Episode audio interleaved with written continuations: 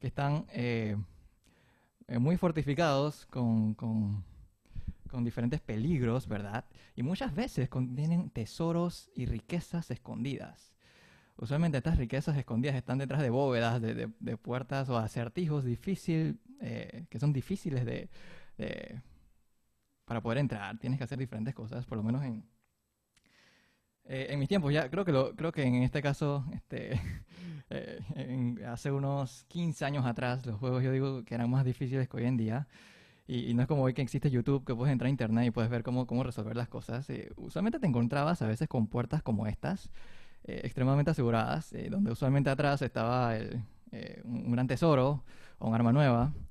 Eh, y usualmente era difícil, era, era difícil y tenías que, pasar horas tratando de investigar cómo encontrar la, la- la forma de, de entrar a, estas- a estos lugares eh, altamente fortificados, a estas bóvedas. Pero, pero algo te motivaba, era lo que estaba detrás, ¿verdad? Algo que tú sabías que había algo detrás de eso y, y tú eh, ibas a hacer lo posible, inclusive hasta creerte los, los mitos urbanos de tus vecinos que decían que tenías que dejar el- la consola prendida por 12 horas para poder abrir la puerta. Pero además allá de todas esas cosas, eh, usualmente cuando conseguías, la- hallabas la forma de, de- de abrir estas puertas, eh, probablemente te encontrabas con, con un cuarto parecido a este, dependiendo del contexto.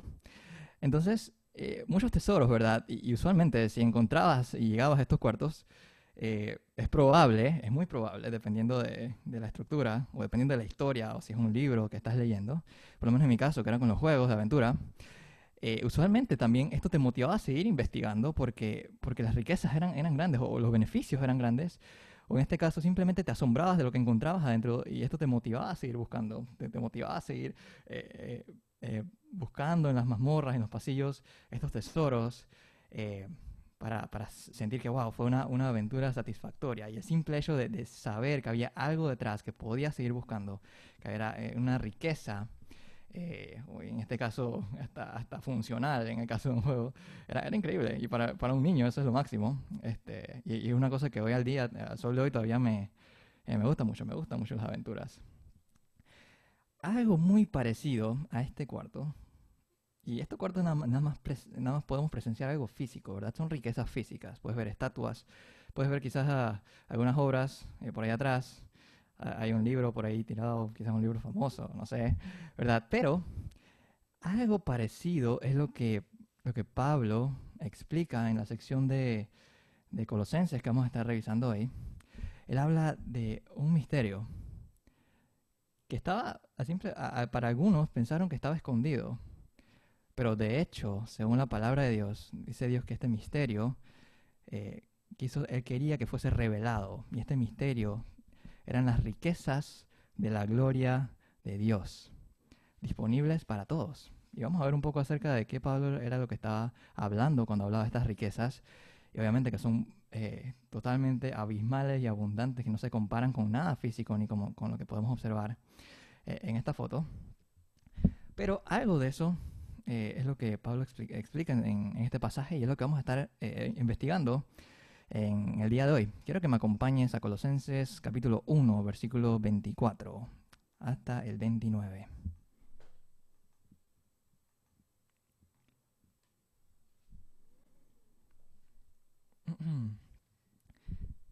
Y se los voy a leer yo también.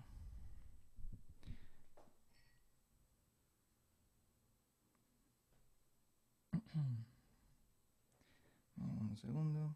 Ok.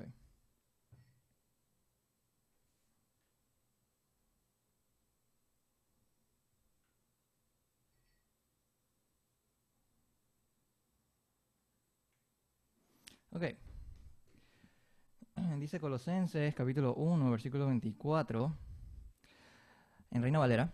Dice, ahora me gozo en lo que padezco por vosotros y cumplo en mi carne lo que falta de las aflicciones de Cristo por su cuerpo, que es la iglesia, de la cual fui hecho ministro, según la administración de Dios, que me fue dada para con vosotros, para que anuncie cumplidamente la palabra de Dios, el misterio que había estado oculto desde los siglos y edades, pero que ahora ha sido manifestado a sus santos, a quienes Dios quiso dar a conocer las riquezas de la gloria de este misterio entre los gentiles, que es Cristo en vosotros, la esperanza de gloria.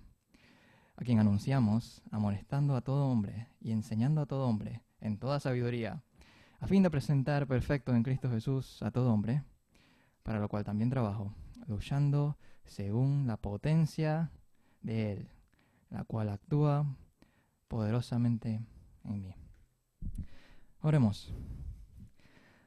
Oh Señor Jesús, Padre, em, damos gracias Dios por eh, el privilegio que nos das de poder estar ante tu presencia, Dios, poder estar eh, ante tu palabra, Padre, y poder ver por lo menos un, segmento, Dios, una parte de, de quien tú eres, Dios, eh, y las realidades, Dios, que tú hablas acerca de nosotros, de tu morando en nosotros, Padre, y cómo eso debe afectar la manera en que pensamos, la manera en que actuamos, Dios, en nuestras vidas, eh, y, la manera en que actuamos, Dios, con otras personas también.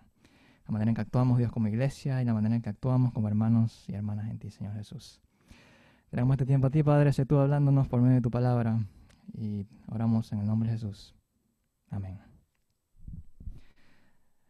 Ok, entonces eh, vamos a estar hablando de Colosenses 1, 24 29. Estamos en la tercera sesión de una iglesia fiel.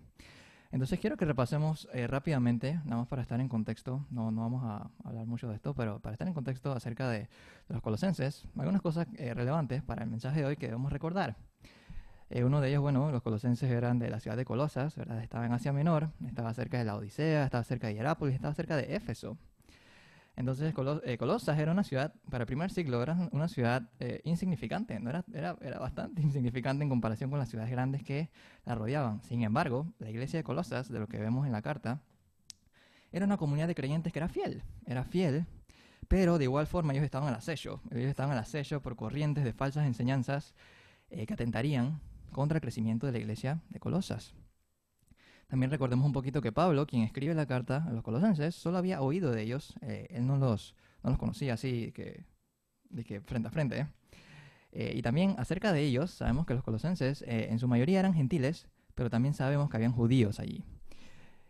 porque las ciudades de esta región destacaban por una sustanciosa minoría judía. O sea, habían tanto gentiles como judíos aquí. Y, obviamente esto no, nos entramos con esto a la situación en Colosas. Puede ser que recuerdes de lo que, hemos estado conversando acerca de esto.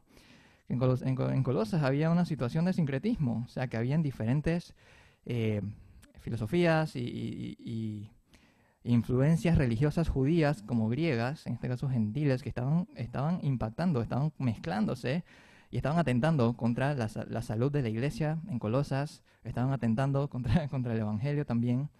Y, esto es una de las cosas que Pablo eh, trata de eh, poner sobre la mesa y tratar en esta carta. Esto más o menos para que estemos en contexto. También eh, recordemos que Pablo escribió esta carta desde prisión, así que él está en una situación que, como él llama en estos mismos pasajes, una situación de aflicciones, una situación de sufrimiento. Y, bueno, creo que cayó muy bien que estuvimos viendo eh, Filipenses también en la escuela dominical, porque creo que también eh, hablamos un poco acerca de eso, de las prisiones de Pablo y los sufrimientos que Pablo estuvo pasando. Entonces recordemos todo esto y ahora pongámoslo en contexto de qué fue lo que vimos eh, la semana pasada. Juan Pi estuvo explicando un poco acerca de los versículos 15 al 20, que es una, es una parte que habla sobre la supremacía de Cristo, sobre todas las cosas. Eh, y esto es básicamente de lo que se trata, en principio, la carta entera. Cristo lo es todo y en él el hombre se halló completo.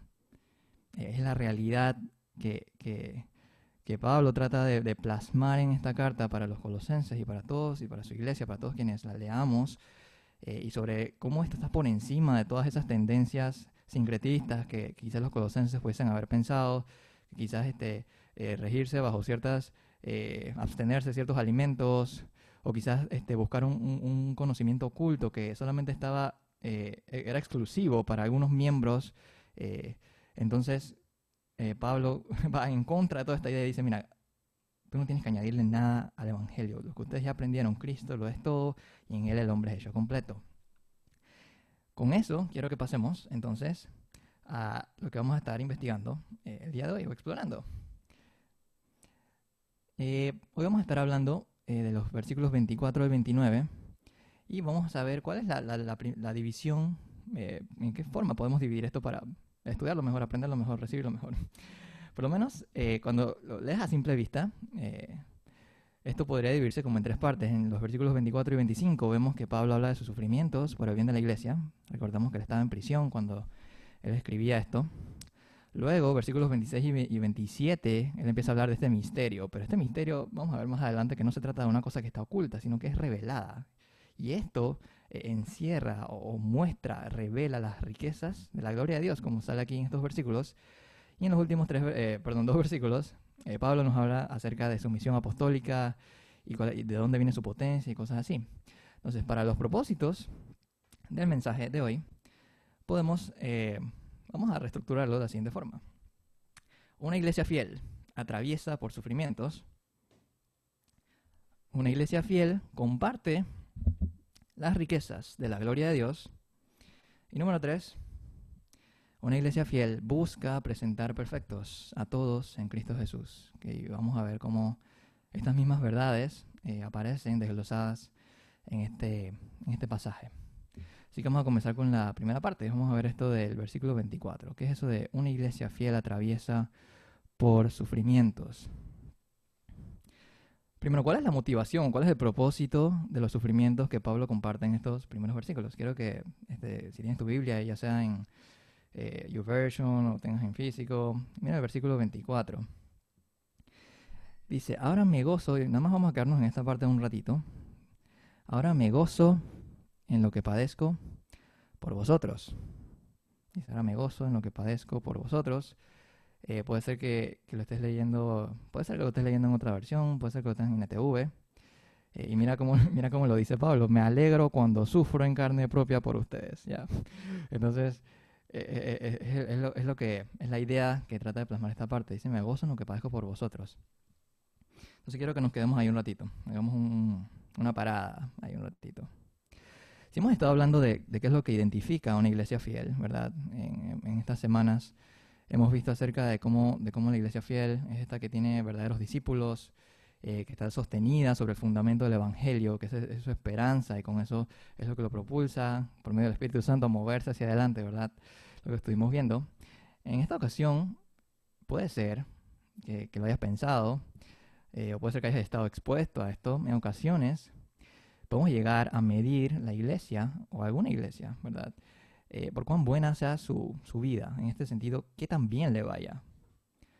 Podemos estar pensando que, que, una iglesia es fiel o una iglesia eh, está siguiendo correctamente a Dios, si, si todo está bien en su vida, si la vida de todo el mundo está bien, o, por cuánta abundancia tengan, o por cuánta salud tengan, o porque la iglesia es muy próspera, o la que tiene mucho dinero, o donde todo el mundo en general está bien.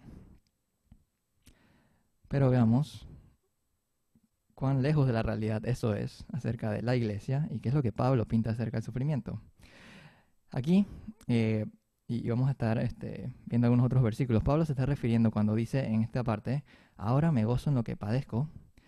Eh, aquí probablemente se esté refiriendo a sus prisiones, ¿verdad? Están en sus prisiones. Vimos que, que, eso eran, en las prisiones romanas antiguas, eso era como un hueco en el piso y, la gente metida en, en, un hueco en el piso. Eh, o diferentes situaciones, ¿verdad?, de prisión que, te, que tengan a la mente, ¿verdad? Es una situación difícil. Y no solamente eso, sino si conoces la historia de Pablo, toda la serie de aflicciones, ¿verdad? Y serie de, de, sufrimientos que él pasó por el Evangelio, por la iglesia. Entonces la actitud de Pablo aquí sirve como un modelo para los colosenses de cómo soportar tiempos difíciles o tiempos de dificultad por el bien de los demás. Y eso lo ves en este mismo versículo. Si te das cuenta en el versículo 24, dice, eh, al final, de las aflicciones de Cristo, ¿por quién? Por su cuerpo, que es la iglesia, ¿verdad? O sea, que, esto no era una aflicción así, de que a lo loco, ¿verdad? Tenía, tenía un propósito. Entonces Pablo enfoca su atención aquí a, eh, primero, él como apóstol, ¿verdad? Sufriendo por, por los creyentes gentiles. Tú te imaginas eso, personas que ni siquiera conocía eh, de, de cara a cara, ¿verdad? Dice que había escuchado de ellos, le había llegado un mensaje acerca de los colosenses, y él les escribe estas cosas, ¿verdad? Entonces, de gozarse en sus sufrimientos, apunta Pablo practicando lo que enseña en Colosenses 1, eh, versículo, capítulo 1, eh, versículos 11 al 12. Eh, no lo tienes que buscar, pero dice, fortalecidos con todo poder, conforme a la potencia de su gloria, para toda paciencia y longanimidad, con gozo dando gracias al Padre que nos hizo aptos para participar de la herencia de los santos en luz. Entonces él habla acerca de, este, de, este, gozo, que inclusive cuando tienen que ser pacientes y mantenerse firmes, ¿verdad? No conocemos todos los detalles acerca de qué les pasaba, qué, cuál era la situación que les ocurría a los colosenses, pero sí sabemos acerca de, los falsos maestros y estas ideas eh, que atentaban contra la pureza del Evangelio, ¿verdad? Y, posiblemente situaciones que ellos iban a tener que enfrentar como cristianos. Y Pablo, Pablo pone de plano, ¿verdad? La, idea de, de que el sufrimiento, de hecho, es parte de la vida cristiana hay algo más interesante en este versículo, sin irnos más, más adelante todavía. Dice, y si te das cuenta quizás parezca como, eh, algunos dicen paradójico, o quizás sea como otra palabra más sencilla, como se ve como opuesto. En la misma oración estás viendo la palabra gozo y, acompañado de esa palabra está padecer, que implica sufrimiento. Sé cómo esto es posible, ¿verdad? Eh, podemos ir a, así, quiero que me acompañes a Romanos, capítulo 5. Eh, versículo 3, Pablo habla un poquito acerca de esto, es probable que lo conozcas, pero igual siempre es bueno eh, recibir esta palabra. Romanos capítulo 5, versículo 3, voy a empezar a leerlo aquí. Este me parece que lo tengo en Reina Valera, dice así. Y no solo esto, sino que también nos gloriamos en las tribulaciones, sabiendo que la tribulación produce paciencia, y la paciencia prueba, y la prueba esperanza hay una cadena, ¿verdad? Y la esperanza no avergüenza, porque el amor de Dios ha sido derramado en nuestros corazones por el Espíritu Santo que nos fue dado. Entonces el sufrimiento produce algo en la vida creyente. El sufrimiento produce algo en tu vida y en mi vida.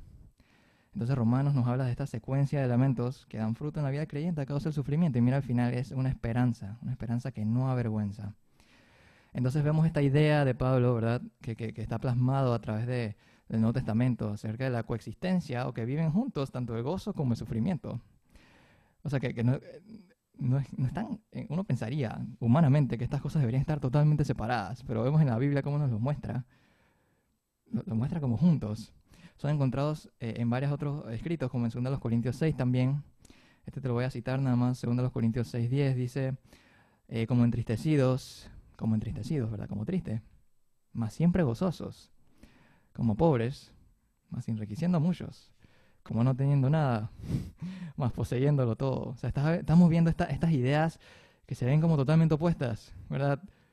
Pero, pero este, ¿cómo, van eh, en la vida cristiana? ¿Cómo, ¿Cómo esta realidad, de hecho, va unida apuntando hacia algo más grande de lo que nosotros humanamente podemos ver? ¿Cuál es la clave en esta primera sección? El cristiano puede gozarse en el sufrimiento porque sabe que este sufrimiento tiene un propósito y tiene más allá de un propósito. Esto vamos a verlo más adelante. Eh, quiero compartirte que ha sido de mucho impacto en mi vida y sé que para varios de aquí también, este, los que he conversado con, que hemos conversado este tema, ha sido de bastante impacto en mi vida. Eh, cuando empezamos el, bueno, no empezamos, cuando continuamos virtualmente el tema de las noches de oración. Eh, cuando la pandemia del COVID-19 llegó a Panamá, más o menos en marzo de este año, eh, se instalaron las medidas de restricción a la movilidad en, en, el país, y luego por género y por hora, y nosotros sabemos y vivimos a diario todo esto. Por un tiempo como iglesia nos conectamos por todas las noches, o sea, imagínate, todas las noches a orar por nuestro país, por nuestros amigos, por nuestros familiares, por el mundo. Para mí eso fue, eso fue un tiempo increíble y asombroso, yo nunca pensé que podríamos estar activamente orando todas las noches por un periodo, y esto fue casi por un periodo de más de un mes. Fue, fue, asombroso. En muchas de estas sesiones, lágrimas fueron derramadas, los corazones fueron expuestos, el dolor era compartido. Y eso todavía pasa. De vez en cuando, todavía nos seguimos reuniendo. Gracias a Dios, en noches de oración, nada más que ahora es una vez a la semana. Y a la luz de lo que dice la palabra de Dios, estoy seguro que esto va a seguir pasando. A mí me abrió mucho los ojos eso acerca de cómo el sufrimiento se multiplicaba tan cerca mío, alrededor mío, en diferentes personas, en nuestros hermanos y hermanas, diferentes situaciones, diferentes contextos, situaciones muy difíciles, sea por trabajos, por familias, por sustento, por personas que conocemos que estaban pasando un rato terrible y el sufrimiento por nuestros hermanos, creo que para nuestra iglesia en un momento Y todavía, lo sigue, todavía sigue ocurriendo, todavía no, no hemos salido de esto definitivamente. Pero en ese momento se hizo mucho más evidente. Al final todos clamamos al mismo Dios para que nos consuele, nos resguarde, nos fortalezca en medio del sufrimiento. Inclusive cuando empezamos las noches de oración le pedimos gracias a Dios por la situación en la que estamos. Todavía lo seguimos haciendo. En la vida de Pablo vemos algo interesante. Para Pablo el sufrimiento no es un indicador de que estaba mal con Dios. Para Pablo el sufrimiento no solamente tenía un propósito, y esto lo vemos, y no, no vamos a andar mucho en este versículo, pero si te das cuenta, el versículo 24 dice, eh, déjame ponerlo de vuelta en Reina Valera, el versículo 24 dice, me gozo en lo que padezco por vosotros, y cumplo en mi carne lo que falta de las aflicciones de Cristo. Si bien cierto esa frase tiene una profundidad, una profundidad de, significado, y, no vamos a, adentrarnos en la profundidad de esa frase, lo que sí podemos este, extraer de esa parte uno es que cuando Pablo dice en este, este, padecimiento, no se refiere a que las aflicciones de Cristo le faltaba algo o, que, lo que Cristo hizo este, era eh, incompleto. No, de hecho, fue, extremadamente y totalmente completo. Cristo en la cruz dijo, consumado es. Pero, en, palabras eh, creo que más sencillas, lo que, la idea de lo que Pablo está diciendo ahí es que hay una, un tipo de sufrimiento en la vida del cristiano que hace evidente, que hace evidente que es un hijo de Dios, que hace evidente que, es un cristiano, que es un creyente y que es evidente que está compartiendo de alguna forma los sufrimientos de Cristo, que se está identificando con Cristo. Esto le permitía gozarse en el sufrimiento. Este sufrimiento tiene un propósito y, también es evidencia. Ahora, este sufrimiento en contexto del, Nuevo Testamento, eh, por lo menos exclusivamente aquí en los Colosenses, Sí, puede ser que lo hayas escuchado, era caracterizado en los tiempos antiguos, eh, en gran mayoría de los cristianos, por persecución. Persecución implicando que tú decías que tú eras creyente, podías morir por eso. Hoy en día todavía sigue pasando en ciertos lugares, y he escuchado de esto en iglesias subterráneas, eh, en China, en varios otros lugares del mundo, en donde puedes morir por tu fe, puedes morir por decir que eres cristiano, ¿verdad? Pero no solamente podemos, no solamente, eh, ¿cómo se llama? no solamente limitemos el sufrimiento en, un sufrimiento externo, creo que también, eh, y, esto, y, esto, y esto es respaldado por muchos otros versículos en la Biblia, el sufrimiento también puede ser interno. El sufrimiento en nuestras vidas también eh, puede verse a través de la larga batalla que tienes contra la tentación o contra la enfermedad o contra un pariente o, o, tu asistencia de un pariente que tiene una enfermedad también. O inclusive las angustiosas y si es la palabra, angustiosas, a veces ansiedades de las responsabilidades cristianas que tú y yo vivimos en el ministerio, o para tu familia, o puede ser las constantes dudas o incertidumbres que acompañan la obediencia a la fe. Todos los días pasamos por esto. Han sido muchas las ocasiones que he escuchado. De alguna forma también he vivido, y sé que muchos de ustedes han vivido, ocasiones en que el sufrimiento en tu vida pareciera que no tuviera ningún sentido cosas que ocurren en nuestras vidas que están fuera de nuestro control, situaciones que nos debilitan y que hacen que desfallezcamos. La Biblia no dice por ningún lado que la iglesia fiel es la que está libre de dolor o sufrimiento. Al contrario, la Biblia dice, Pablo en sus escritos, que la iglesia fiel se evidencia, se hace visible por el sufrimiento. El gozo cristiano en el sufrimiento no es un masoquismo, no es de que, ah, yo, yo me gozo y, estoy pasando una situación difícil y voy a, voy, a, voy a fingir una sonrisa diciendo que todo está bien. No, eso no es el, sufrimiento, el gozo en el sufrimiento cristiano. No es insertar la idea de ligero contentamiento eh, o una sonrisa falsa a una situación horrible. El gozo en el sufrimiento es posible en la vida del cristiano porque sabemos que tiene un propósito y, tú lo conoces, es probable que lo conozcas. Como vimos en la carta a los romanos, está trabajando algo en nuestras vidas para la gloria de Dios, para sus propósitos y hace evidente de que somos y pertenecemos a Cristo. La aplicación para esta primera parte, Iglesia, ISP, estimado hermano y hermana, tu sufrimiento no es en vano. No solo en estos tiempos de pandemia, sino en cualquier tiempo. El Dios en que creemos es un Dios bueno. Es 100% bueno, también es 100% justo, 100% amor, ¿verdad? Esto lo hemos aprendido. Dios no se divide, los atributos de Dios no se dividen en partes. Y si has creído en el Dios de la Biblia, que se preocupa íntimamente por tu vida y que quiere una relación contigo, tú puedes descansar entonces también en esta verdad y decir como Pablo, ahora me gozo en lo que padezco por vosotros. Creo que la primera reflexión entonces es pensar cómo estamos, eh, cómo estamos eh, pensando acerca de las situaciones difíciles que nos rodean, a la luz de lo que dice la palabra que, que debe ocurrir de ello en una iglesia eh, fiel, en quienes se identifican correctamente y han creído genuinamente en Cristo. Y eso es lo que Pablo habla un poquito acerca de esto aquí. Vemos que esto es por su cuerpo, que es la iglesia. Versículo 24. Todavía no hemos salido de este, pero tranquilos, vamos a, vamos a seguir avanzando. Vemos que tiene un propósito, es por la iglesia por la iglesia. Y en unas semanas pasadas estuvimos conversando acerca de cómo el amor verdadero implica eh, poner las necesidades de los demás por encima de nosotros. Inclusive soportar el sufrimiento y dificultades por el bien de otros. Versículo 25. Eh, bueno, no lo tengo en el PowerPoint, pero puedes leerlo. Versículo 25 dice que es la iglesia, que es la iglesia de la cual fui hecho ministro en, griego la palabra ministro ahí es diáconos, donde, donde tenemos la palabra diácono. Según la administración de Dios que me fue dada para con vosotros, para que anuncie cumplidamente la palabra de Dios. Entonces en esta sección simplemente Pablo se describe eh, como un servidor de la iglesia, que tiene una responsabilidad para con los colosenses, con todo y que, como vemos, este, no, tenía, no, tenía un conocimiento directo de ellos, o sea, no los conocía de tú a tú, por nombre por nombre, pero sí quería amarlos, eh, y por medio de este escrito, ¿verdad?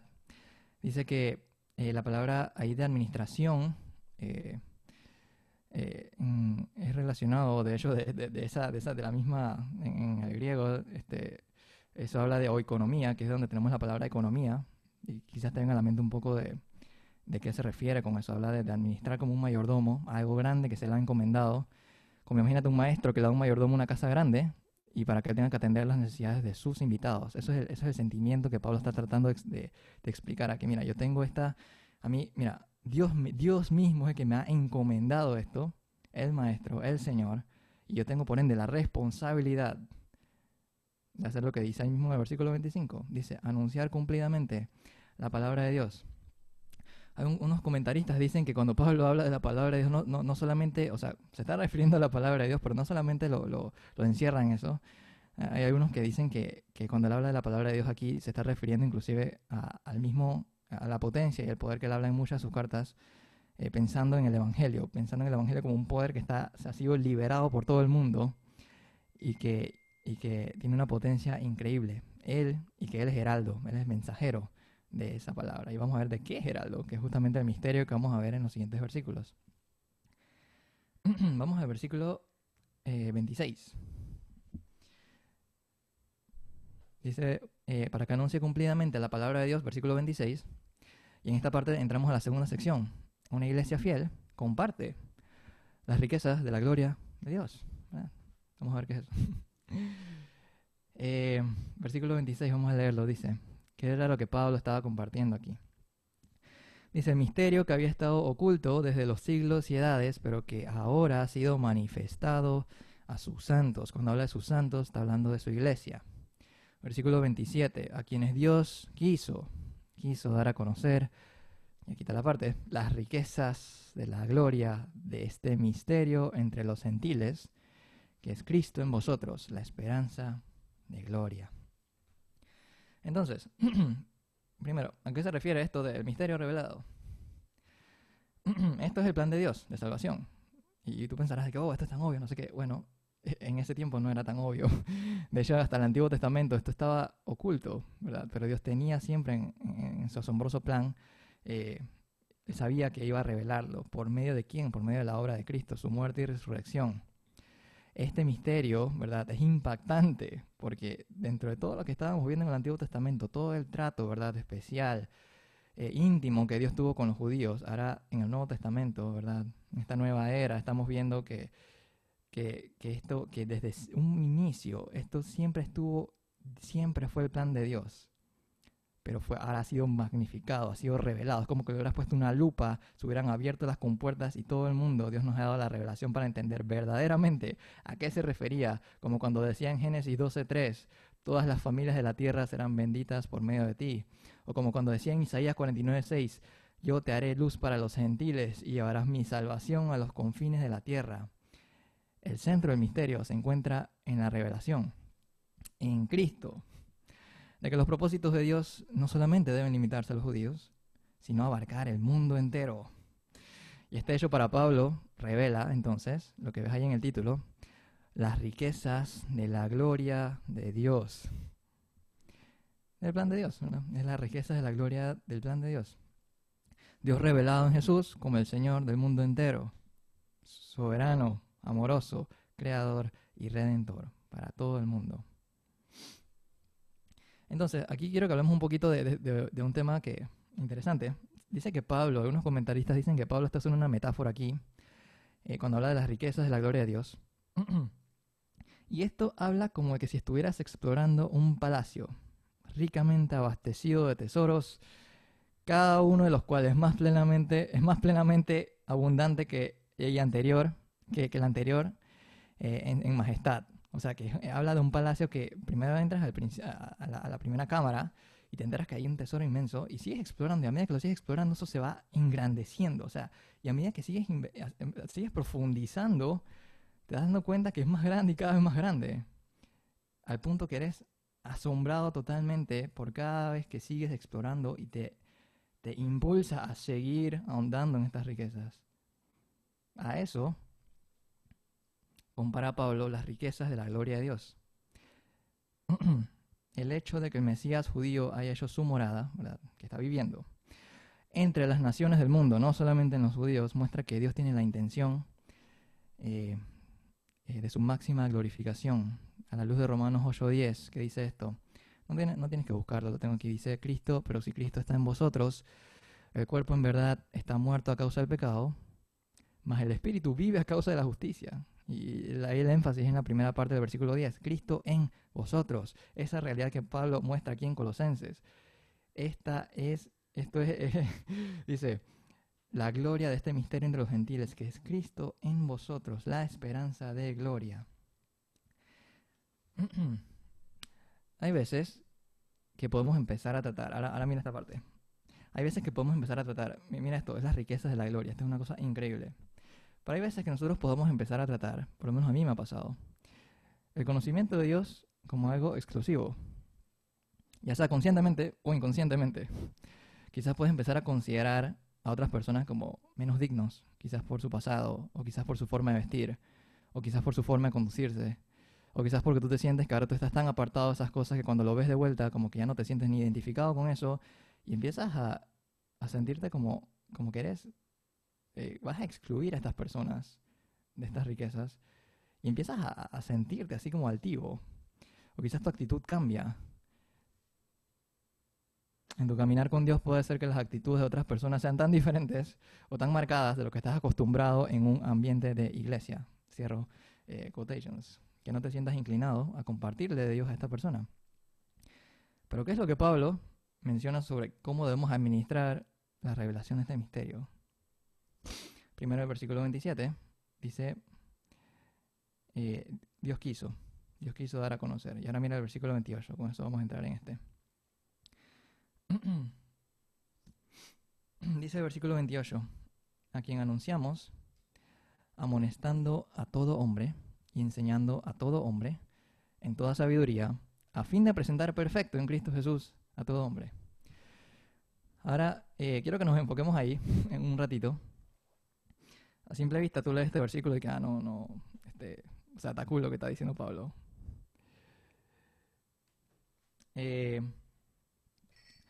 cuando él dice todos, ¿verdad? Si te das cuenta, esta palabra está repetida varias veces. Mira la palabra todo. ¿A quién anunciamos? Amonestando a todo hombre, enseñando a todo hombre, en toda sabiduría, a fin de presentar perfecto en Cristo, Jesús, a todo hombre. Entonces, la palabra todos se repite tres veces en el versículo 28 está justamente conectado con el versículo 27. ¿Para qué? Para subrayar el carácter inclusivo del Evangelio. El Evangelio es para todos. Para todos. La misión de llevar el Evangelio de Cristo se extiende a todo ser humano. el Evangelio rompe las puertas de la discriminación, del racismo, de todas esas cosas que vemos en las noticias, las que están ocurriendo hoy en día en el mundo. Y abre las puertas de la perfección. Y vamos a ver qué es eso un poco de la perfección, a todo el que se sujeta a Cristo. Y esto hablando de, ¿por qué? Del exclusivismo, en este caso, hablando del contexto antiguo, del exclusivismo judío. También en las religiones paganas, el perfecto, cuando habla aquí del versículo 28, eh, el perfecto era el iniciado, era el privilegiado, era el que mantenía una doctrina secreta y confidencial, reservada para algunos. Eh, en cambio, los cristianos no debemos excluir a nadie de recibir la gracia de Dios, para que se arrepienta y confiese a Cristo como el Señor. Puede ser que eh, hayamos eh, pasado por una situación así, por lo menos a mí me ha ocurrido en diferentes ocasiones. No necesariamente lo, no necesariamente lo decimos, pero a veces ocurre que eh, podría empezar a existir como una especie de élite en la iglesia, una especie de exclusivismo, o algo de que, así mismo que era justamente lo que enseñaban los falsos maestros, de que solo para algunas personas estaba este, este conocimiento de Dios que era misterioso y no todos eh, podían tener acceso a eso. Y Pablo va en contra de esta idea y dice, mira, este misterio que ha sido revelado es, Dios quiso darlo a conocer a todos. Y por ende la iglesia fiel eh, debe compartir, tenemos que compartir las riquezas de la gloria de Dios a todos. Que el Evangelio y que, el conocimiento de Dios vaya derrumbando esas paredes mentales que tenemos acerca de otras personas, eh, que puede ser que ocurra. Eh, porque la palabra también dice que es Cristo el que, nos motiva también a, predicar el Evangelio. y que esa íntima relación con Él vaya derrumbando esas, esas paredes quizás mentales que a veces nos formamos acerca de otras personas y recordar que esto es para todos y todos deben escuchar el Evangelio de salvación. En esta tercera parte, una iglesia fiel busca presentar a todos perfectos en Cristo Jesús, versículos 28 y 29. Este ya lo estuvimos leyendo antes porque se conectaba con el versículo anterior. Dice el versículo 28, a quien anunciamos, amonestando a todo hombre y enseñando a todo hombre en toda sabiduría, a fin de presentar perfecto en Cristo Jesús a todo hombre. Vamos a quedarnos ahí, a quedarnos ahí un ratito. Eh, ahí donde dice en toda sabiduría, eh, al igual que el versículo 9, eh, la sabiduría de Dios se refiere al conocimiento que tienen los creyentes, de los deseos que Cristo tiene, lo que Cristo quiere que tú y yo hagamos, de cómo debemos conducirnos. Y eso también lo hemos visto en mensajes anteriores. Entonces recordemos que los falsos maestros pudieron haber descrito la voluntad de Dios como algo desconocido, solamente conocido por rituales secretos o que solo una élite de personas reservadas conocía. Entonces Pablo rechaza esta idea y diciendo, los seguidores de Jesús, llenos con el conocimiento, dice, de la sabiduría de Dios, pueden vivir en una manera que agrada a Dios. Todos. Porque sabemos, podemos aprender por medio del Espíritu Santo lo que le importa a Dios.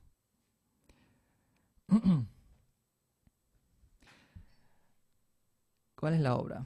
¿A quién anunciamos o proclamamos, verdad? ¿A quién anunciamos? A Cristo Jesús. Aquí, está, aquí vemos dos aspectos. Amonestando a todo hombre y enseñando a todo hombre. Y el propósito está ahí mismo, presentar perfecto en Cristo Jesús a todo hombre. Entonces quiero que veamos esto eh, rápidamente. Eh, primero, amonestando. Eh, el anuncio de amonestación, por lo menos no sé si te pasa a ti, a mí me pasa. Cuando yo pienso en la palabra amonestar, a mí en primera instancia me viene a la mente algo como si fuera como un tipo regaño, eh, una llamada de atención, eh, algo, algo, como que, sí, como, sí, la atención a alguien, amonestando. Eh, curiosamente, estuve investigando un poco el trasfondo de esta palabra y, dice que en el idioma original la palabra amonestando hace referencia a poner algo en la mente de alguien. Poner algo en la mente de alguien, ¿verdad? Algunos indican que esta parte de poner algo en la mente de alguien incluye la idea de, de poner algo en la mente de alguien y este, poner algo en orden en la mente de alguien. Con la implicación, por ende, de que de alguna forma eh, hay un pensamiento en alguien que esté fuera de orden, ¿verdad? Entonces, creo que, eso, me llamó mucho la atención esta parte de amonestando y, y creo que podemos eh, por lo menos yo veo esa palabra diferente cuando, cuando escucho esa definición de cómo eh, una iglesia fiel, una de las cosas que tiene que hacer, amonestando, que, va mucho más allá de una simple llamada de atención, habla más acerca de poner en orden un pensamiento, poner en orden un pensamiento acerca de la realidad, poner en orden un pensamiento acerca de Dios, acerca de quiénes somos nosotros, cómo Dios, eh, qué Dios dice de nosotros. Y eso está conectado al siguiente eh, verbo, enseñando. muchas veces el enseñar, enseñar positivamente, tiene que ir acompañado de, ¿cómo se llama? Tiene que ir acompañado de eliminar o quitar confusiones. Y creo que a ti te ha pasado, a mí me ha pasado, a todos nos ha pasado, que en diferentes eh, situaciones, diferentes enseñanzas que hemos aprendido, hemos, este, tenemos confusiones en diferentes cosas. Y parte del rol de la iglesia de presentar a todos perfectos en Cristo Jesús es desenmarañar estas telarañas ¿verdad? mentales que podemos tener acerca de diferentes cosas, acerca de Dios, acerca de Cristo, acerca del Espíritu Santo, acerca de, acerca de qué es lo que Dios quiere que hagamos en nuestra vida. Y eso es parte de, tu rol y mi rol como parte de la iglesia. Dice una iglesia fiel busca presentar a todos perfectos. Esa es la parte de enseñanza. O sea que tanto amonestación y enseñanza, te das cuenta que las ideas eh, son como complementarias. Y la última eh, palabra que estamos viendo aquí es eh, presentar perfecto. ¿Cuál es el propósito de, todo esto? Y, si te das cuenta cómo, Pablo hila toda esta idea desde que está hablando de los sufrimientos arriba, luego del misterio, y ahora, ¿cuál es el propósito? Dice, presentar perfecto en Cristo Jesús a todo hombre. Eh, la palabra perfecto, es probable que lo sepas cuando habla de, perfecto, eh, no se refiere a la perfección que pensaban los griegos, como esta, persona eh, ¿cómo se llama? Esta persona que, era perfecta en todos los sentidos. Eh, cuando hablamos de, perfecto, y la Biblia habla de perfecto, que es la palabra teleios, habla de madurez, habla de estar completo. No se refiere a estar sin pecado, ¿verdad?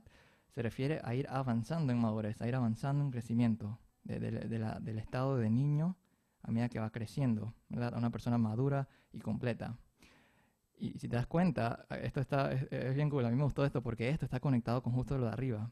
Si Pablo empieza hablando del sufrimiento y aquí ya está estamos viendo el propósito.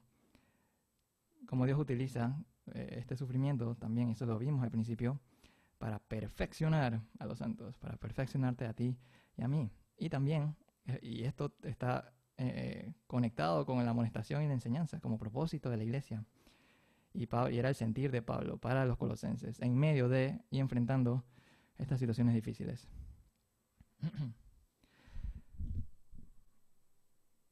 Versículo 29. ¿Dónde viene la potencia de Pablo? Para lo cual también trabajo, dice, luchando según la potencia de Él, la cual actúa poderosamente en mí. Esta parte es bien cool, me, gustó cuando estuve estudiándolo, porque habla un poco acerca del trabajo y, quizás habla un poco acerca de cómo nos comportamos con respecto al trabajo, eh, a la obra, ¿verdad? al ministerio, a tus estudios, eh, diferentes situaciones. Dice, si tú lees eso, el versículo 29 con lógica humana, pareciera que dice, dice que yo me esfuerzo, yo, yo trabajo, ¿verdad? Pareciera como un mero esfuerzo humano. Y sí, de hecho habla de esfuerzo. Pero aquí realmente estamos viendo y, mira cómo conecta Pablo este versículo, el 29 dice, la cual actúa poderosamente en mí, luchando según la potencia de él. O sea que estás viendo que hay como dos, o sea, hay dos personas eh, trabajando, ¿verdad? De la mano. Vemos una potencia que viene de Dios, dice luchando según la potencia de Él, y también no es que Pablo se queda dije, con los guantes guindados, que bueno, voy a esperar que Dios haga todo en mi vida y yo voy a quedar aquí sentado y bueno, todo pasa porque sí, por la gracia de Dios y no sé qué, no, dice la, por la cual también trabajo. De hecho, la palabra luchando eh, es la palabra eh, agonizomai, que es donde tenemos la palabra agonizar hoy en día, y es una palabra que viene en un contexto atlético, de un luchador. A Pablo le gustaban mucho estos temas del atletismo, y ahí cuando él usa la palabra luchando, para todo lo que está arriba, ¿verdad? Luchando según la potencia de. Yo me esfuerzo, dice, eh, eh, me preparo, y, esto inclusive lo escuchamos en Filipenses, dice, eh, yo sigo corriendo hacia la meta, o sea, en este mismo objetivo. En este caso, en un contexto, él está hablando, utilizando un simbologismo atlético, pero pensémoslo en nuestras vidas. Sigo luchando, me sigo esforzando, pero potenciado por el poder de Dios que actúa poderosamente en mí. ¿Cuál es la última, esta última reflexión que, creo que, podemos eh, eh, reflexionar? Valga la redundancia. Pablo no hace su trabajo a medio palo, y esto puedes observarlo en todas sus cartas. Él no, esperando, él no está esperando que la gracia llene todos los vacíos que, eh, para los cuales es muy, él es muy perezoso. Él no se queda eh, sentado sin hacer nada. Él no se queda sentado viendo Netflix esperando que la gracia de Dios haga todo mágicamente.